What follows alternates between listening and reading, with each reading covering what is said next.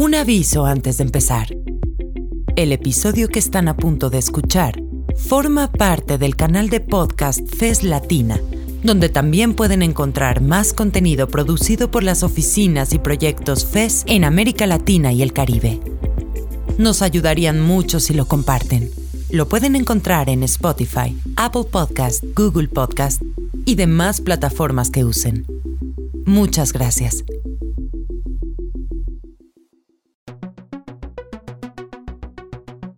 En 1995, de cara al nuevo milenio, la Organización de las Naciones Unidas convocó a la Cuarta Conferencia de la Mujer en Beijing, China. 189 países, 30.000 mujeres, gobiernos y sociedad civil trabajando por la igualdad de género y los derechos de las mujeres y las niñas. ¿Qué ha pasado durante estos 25 años de trabajo en pos de conseguir los objetivos de la Plataforma de Acción Beijing? Un lugar propio. A 25 años de la Plataforma de Acción de Beijing, un podcast de la Fundación Friedrich Ebert en México y del proyecto regional FESMinismos, que explora los avances, retos y deudas de la plataforma en México y Latinoamérica, así como las nuevas tareas para garantizar que mujeres y niñas tengan una vida digna en un mundo libre de violencias.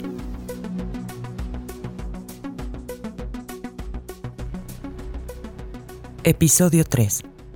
Ellas están ahí. Las niñas. Beijing es un momento clave dentro de la historia de las luchas por la igualdad de género. Sin embargo, a la distancia, lo podemos ubicar como un primer instante inédito en el reconocimiento de uno de los grupos más vulnerables del mundo, las niñas y adolescentes. Bajo esta impronta, una de las esferas de la plataforma de acción de Beijing está dedicada enteramente a las problemáticas y desafíos que enfrentan las niñas del mundo, como violencia, educación, salud sexual, discriminación, entre otras. Gabriela García, coordinadora de aprendizaje y operaciones para Girls Not Brides, comenta.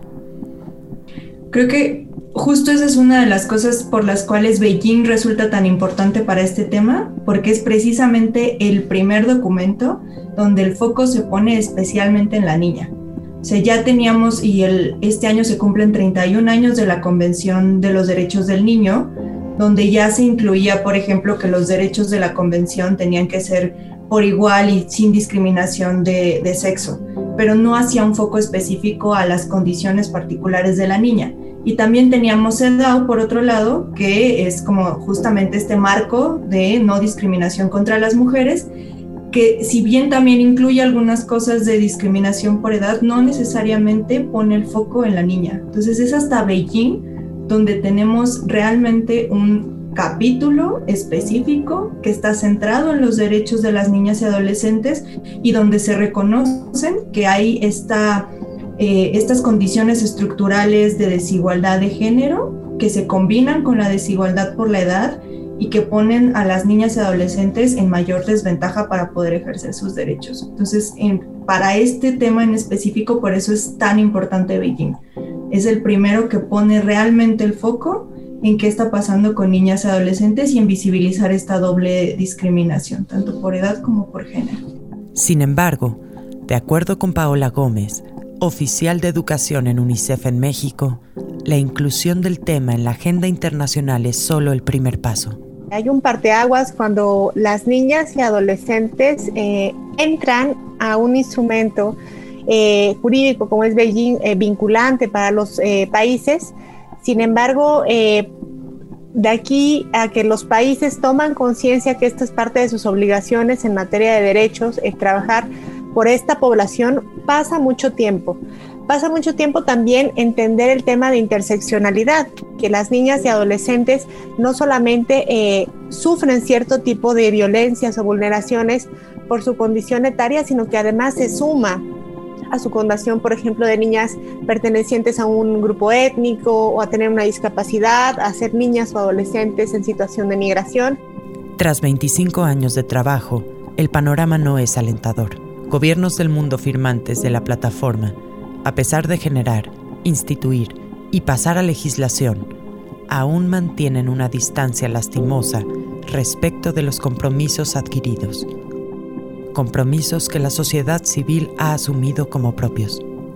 Lisbeth Quesada, coordinadora del programa Adolescentes, Autonomía y Sexualidad en Balance AC, menciona que la evaluación tiene claroscuros.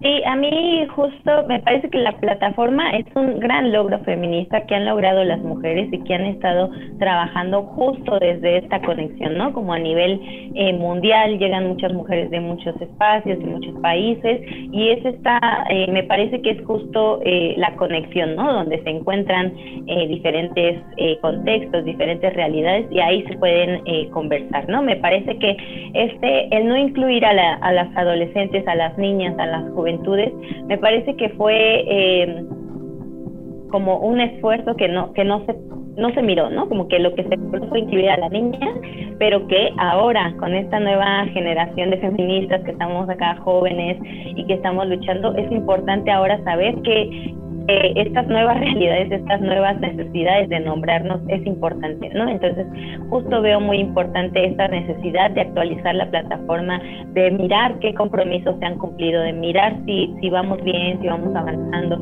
o si todo estaba en el papel meramente. Sí es importante saber que eh, los tratados los firman los gobiernos y se comprometen y ahí me parece que es donde se, se empieza como a, a desdibujar la línea de las feministas, ¿no? Justo porque hay, hay una idea de cómo las feministas vemos bajar estas cosas, estas acciones, pero cuando entra el papel de gobierno me parece que ahí se desdibujan, se empiezan como a hacer nudos, se atoran cosas y resulta algo que, que, que no imaginamos, que no pensábamos que iba a ser así, pero que tenemos que estar vigilando constantemente para que lo que queremos realmente, que es que las mujeres, niñas, adolescentes y jóvenes puedan ejercer sus derechos, sea una realidad. En muchos países se discrimina contra la niña desde las primeras fases de la vida, durante toda su niñez y hasta la edad adulta.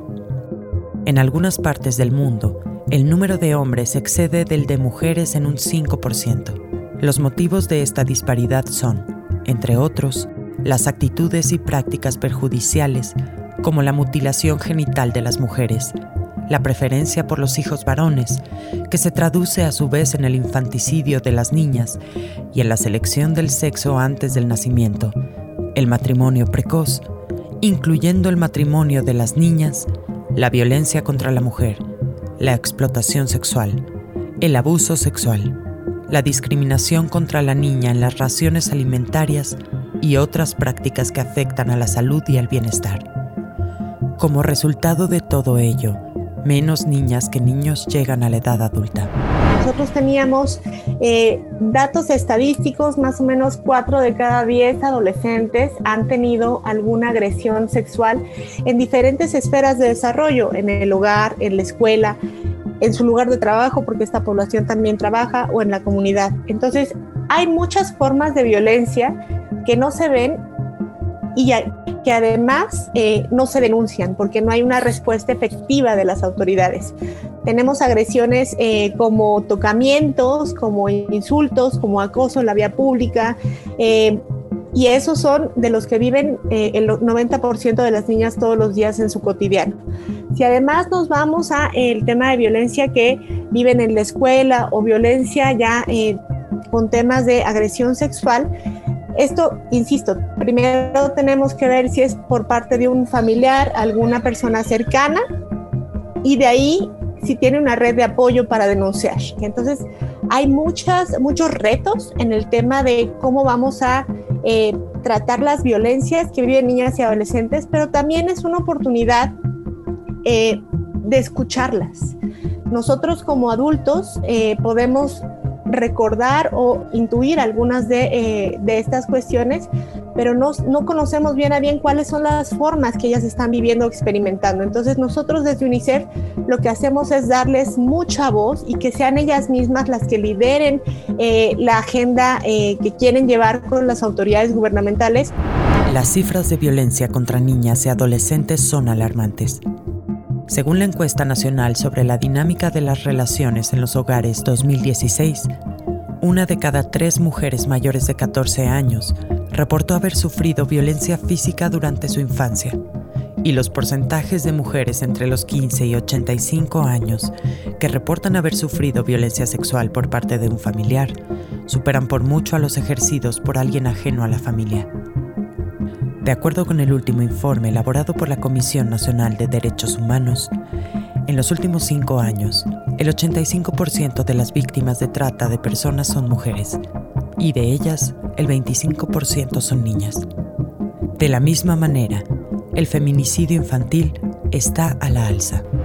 El tema del feminicidio ha ganado visibilidad en los últimos años eh, con estas, eh, pues, tipos penales que se han establecido en, en los diferentes estados y a nivel nacional, pero no necesariamente contemplan lo que está sucediendo con niñas y adolescentes.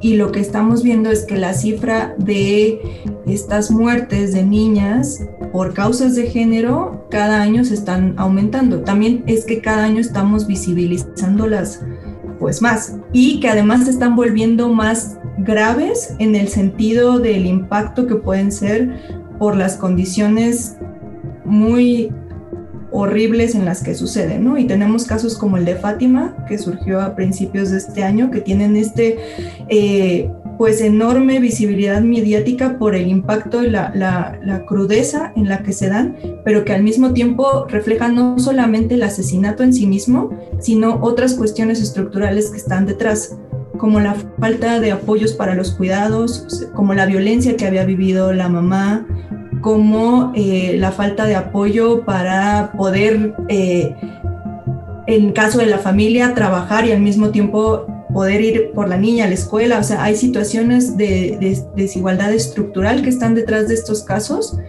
que no se visibilizan, que se toman solamente como asesinatos y que no se analizan desde estas dos perspectivas, desde las cuestiones de género, pero también desde la vulnerabilidad y eh, esta violencia específica que están sufriendo las niñas y, y las adolescentes.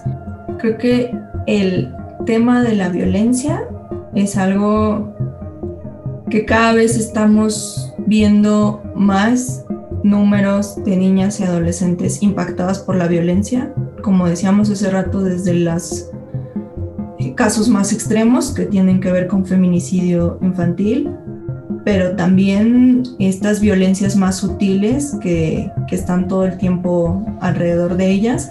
Creo que de las cosas más impactantes es que justo a menor edad, bueno, creo que a todas las edades es un miembro o una persona cercana a ti la que tiene, eh, la que es más probable que ejerza violencia, pero además entre menor edad tienes, menos herramientas hay para poder hacer frente a esta violencia. Entonces yo creo que esa es una de las grandes amenazas, el tema de la violencia y la falta de protocolos y de respuestas institucionales adecuadas hacia las necesidades de las niñas y adolescentes, porque estamos viendo que esto está aumentando y que esto está sucediendo y sin embargo no tenemos herramientas adecuadas para hacer frente a esta situación y que ellas puedan tener herramientas, apoyo institucional para salir de ella. Entonces, yo creo que a 25 años de Beijing, la violencia sigue siendo uno de los puntos centrales en los que no hemos podido abordar a cabalidad, que siguen siendo una amenaza importante para las niñas y las adolescentes y que siguen perpetuando estas prácticas nocivas que ya se veían desde, desde la creación de Beijing.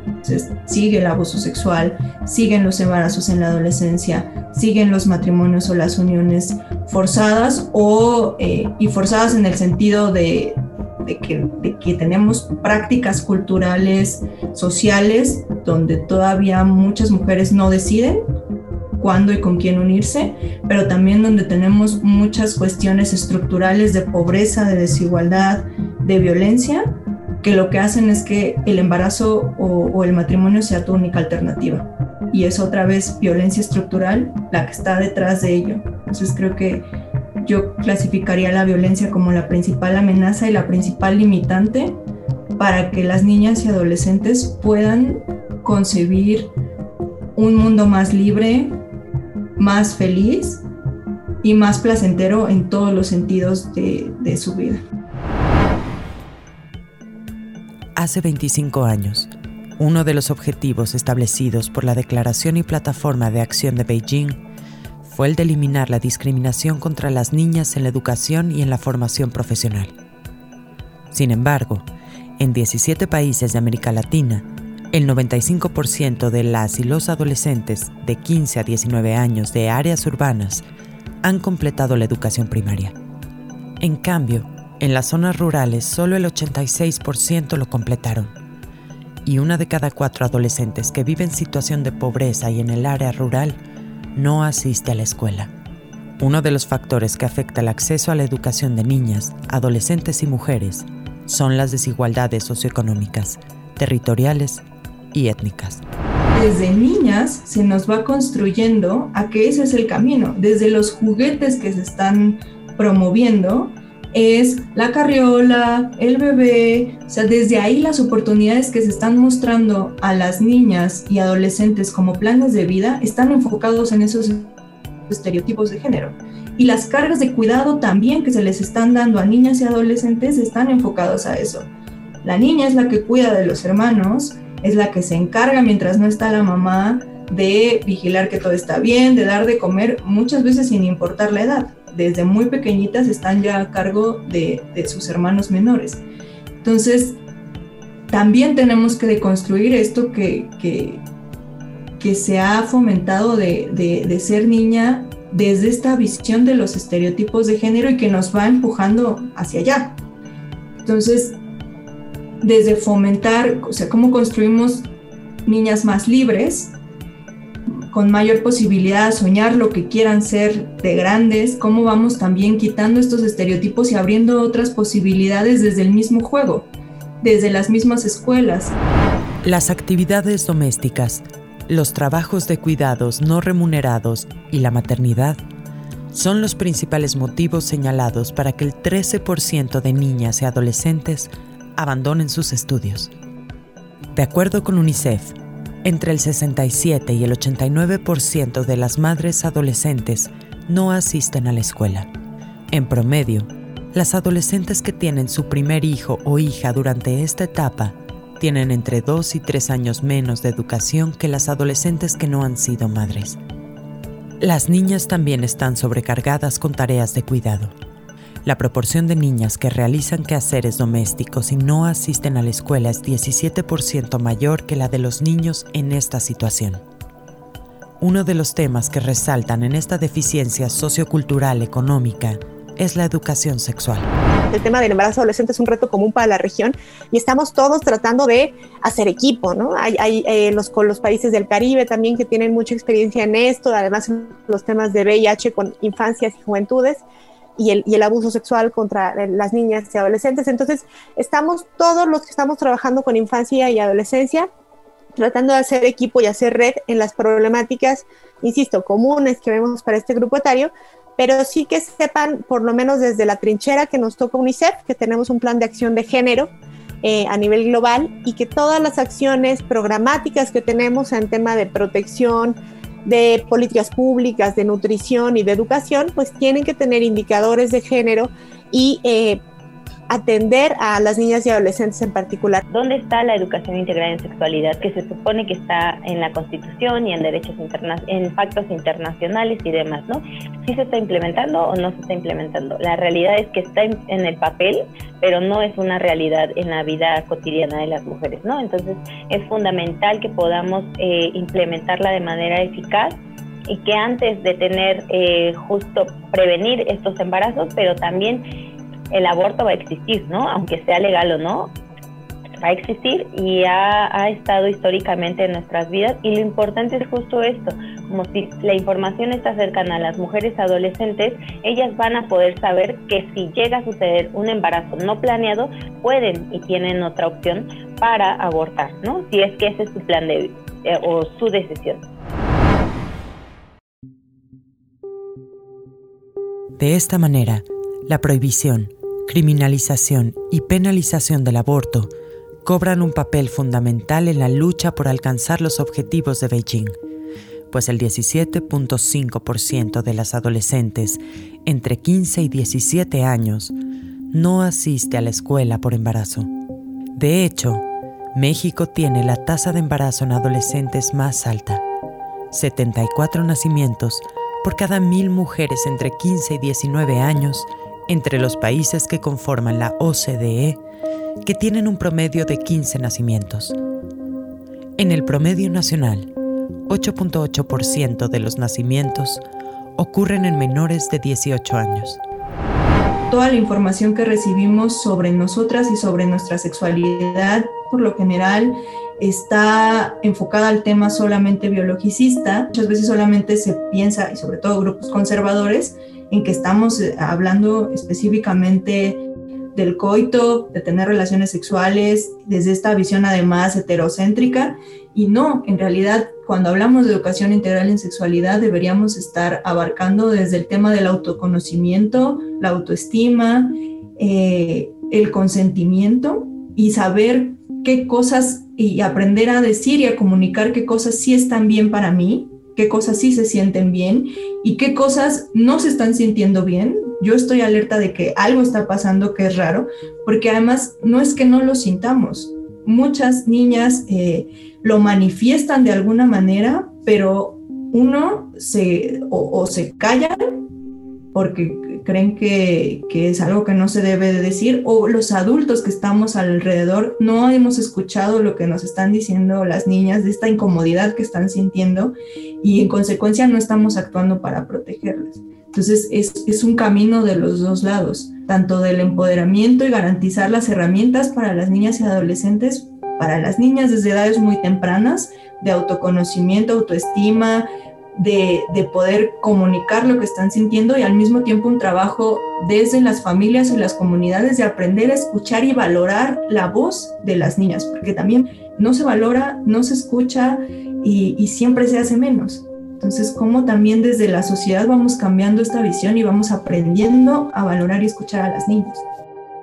Otro tema importante es el tema de embarazo en adolescentes. Tenemos el primer lugar de embarazos eh, eh, de los países de la OCDE y estos embarazos sí ocurren evidentemente en edades tempranas de la vida, pero sobre todo estamos viendo que el foco está en los embarazos entre 10 y 14 años. Lo que no se está viendo en esta problemática de embarazos es que no es un tema de pares o de iguales. Estas niñas tienen parejas 10 o 20 años más grandes que ellas. Esto es un tema de abuso y de violencia. Entonces, Hemos tratado de ver el tema también de uniones tempranas y matrimonios. Eh, el matrimonio eh, temprano está erradicado en México a partir de la ley general que ya mencioné, pero las uniones se siguen dando. Y nuevamente nos remite al tema de violencia eh, y abuso sexual. Ahora, si vamos al tema educativo, las niñas y adolescentes son en primaria tenemos una matrícula más o menos universal donde las niñas van a la par que los varones, pero mientras más pasa el tiempo y más eh, años educativos van, las mujeres no concluyen en lo que es la secundaria en la misma proporción que los hombres y educación media superior se nos cae la matrícula casi a la mitad y las que menos siguen estudiando son las mujeres. ¿A dónde van ellas? Actividades de cuidado, en algunos casos de cuidado de sus hijos si hay un embarazo o de cuidado de otros familiares de pronto tenemos posturas muy contradictorias como que sí se avanza en colocar la educación integral en sexualidad en el artículo tercero, pero al mismo tiempo se sigue diciendo que es un tema, el tema del aborto es un tema donde no se quiere meter el gobierno porque causa eh, controversia, porque quita votos, porque quita eh, pues el apoyo de cierto sector conservador de la sociedad. Y donde se dice que incluso hay ciertos derechos que se tienen que poner a consideración en, consulta, ¿no? Y eso es algo que el presidente al más alto nivel ha llegado a decir. Entonces, tenemos por un lado acciones que pueden ir encaminadas a, eh, por ejemplo, también esta iniciativa que se está queriendo hacer de sacar del código penal y crear un código penal único y en que ese código penal único no se incluya ya la, penalización del aborto como una manera de despenalizar, pero no necesariamente legalizar ni garantizar que, se tenga acceso.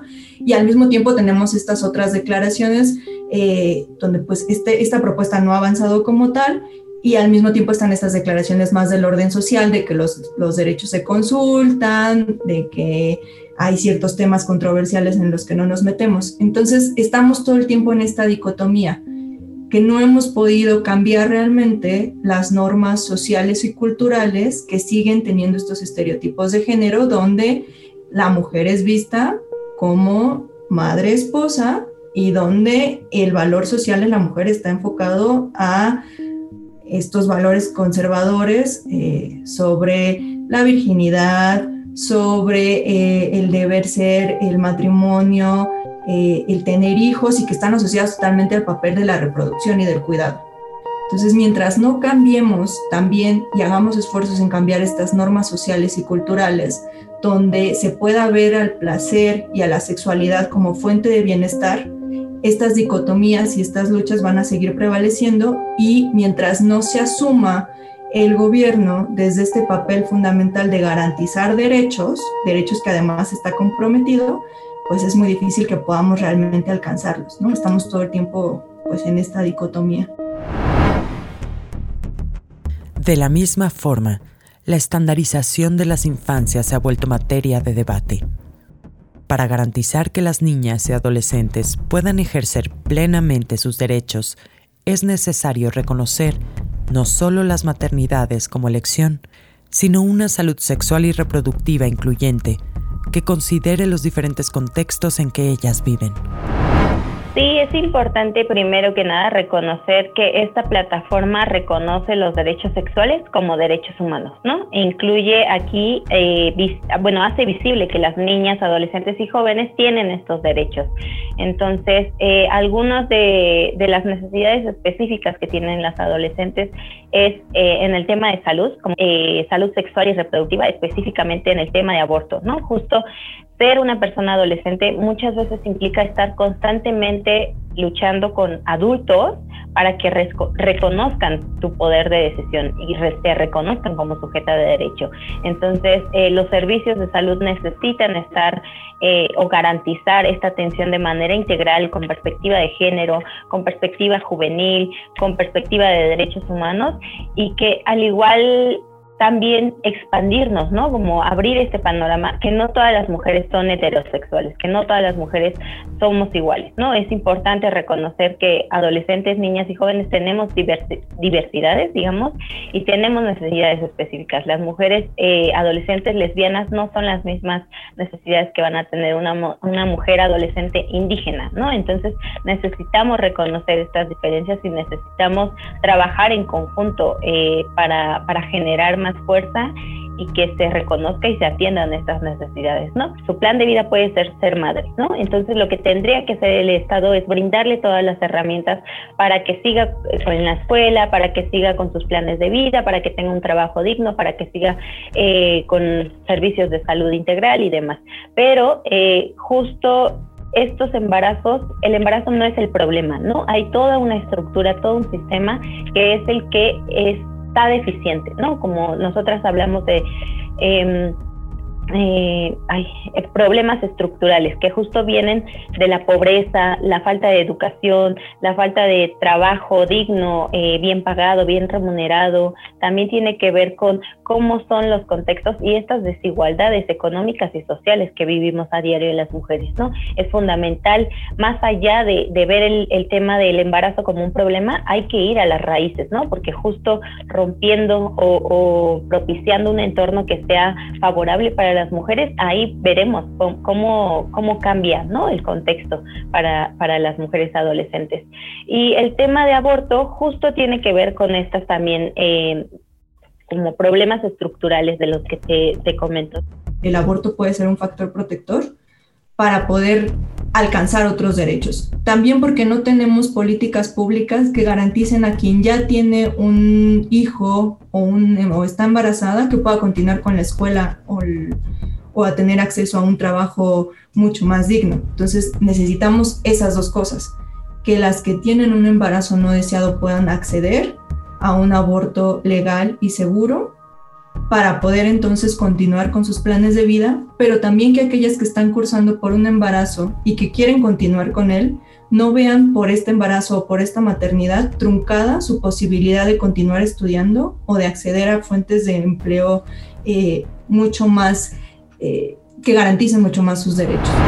Además de los grandes retos que la plataforma de acción de Beijing enfrenta en temas de violencia, la última década exige una actualización que incluya la violencia digital y otras formas de agresión a niñas y adolescentes.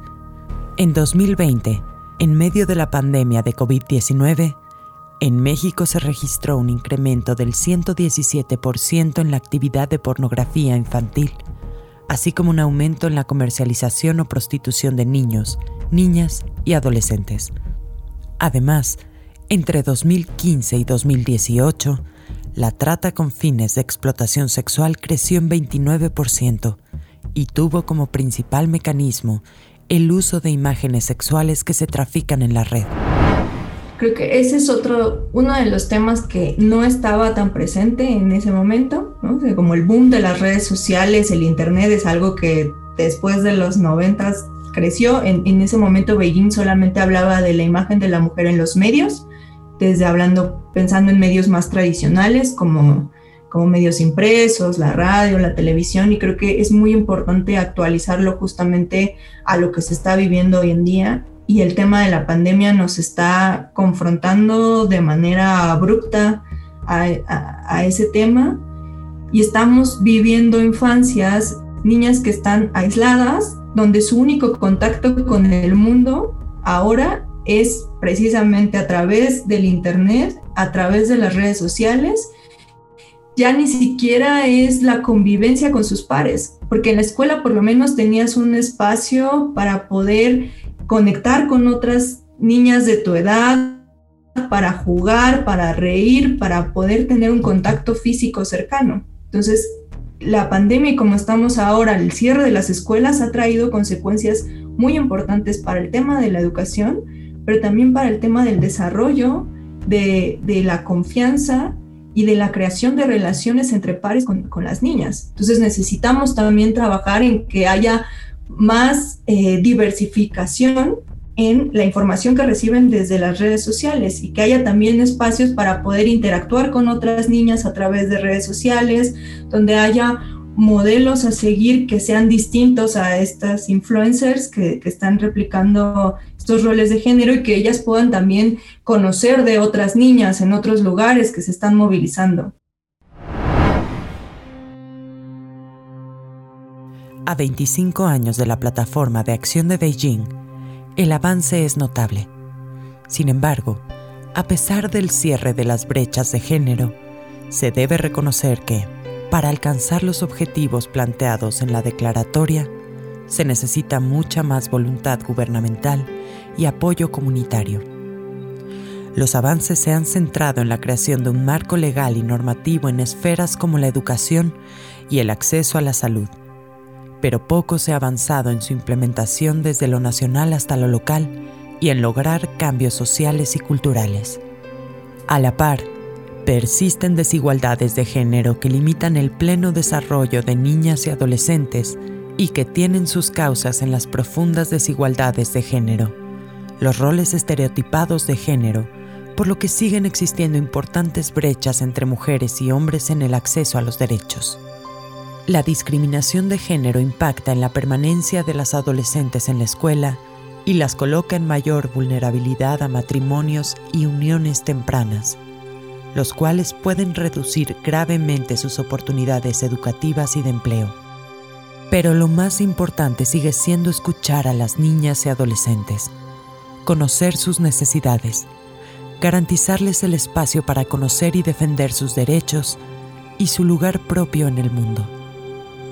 Me parece fundamental que las que las personas conozcan que existen estos compromisos, que existen estos documentos, estas plataformas a los que México se comprometió, ¿no? Me parece fundamental y que le tocaría al Estado transmitir toda esta, esta información y explicarnos, ¿no? Porque como mencionábamos desde el principio, es, es un documento que es técnico, que, que muchas personas o las personas que estamos cercanas a los temas conocemos, ¿no? Pero si salimos a las país es muy difícil que tú vayas con alguien y le dices, oye, la plataforma de Beijing, y es como, ¿y esto en qué, en qué momento, no? ¿O cuándo pasó o a qué va? No solamente tenemos que hablar de las niñas, sino que tenemos que crear espacios para fortalecer su participación, su empoderamiento y que sean ellas mismas las que lideren sus procesos y lleven a las agendas públicas sus necesidades.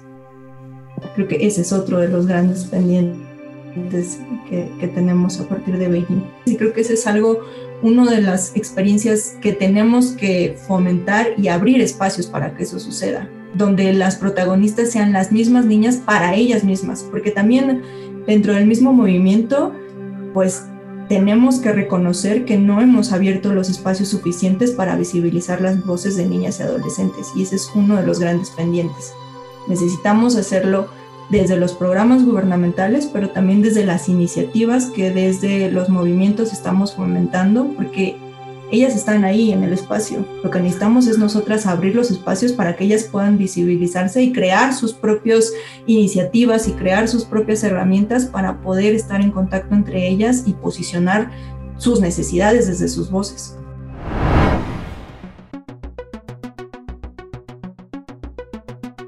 Lugar propio. A 25 años de la plataforma de acción de Beijing, una producción de altavoz social y cultural AC para la Fundación Friedrich Ebert en México y el proyecto regional Fesminismos. Dirección editorial, Gabriela Astorga. Guión, Benjamín E. Morales. Locución, Luciana González de León. Producción y diseño sonoro, Sebastián Morales. Agradecemos la colaboración de Lisbeth Quesada, Gabriela García y Paola Gómez.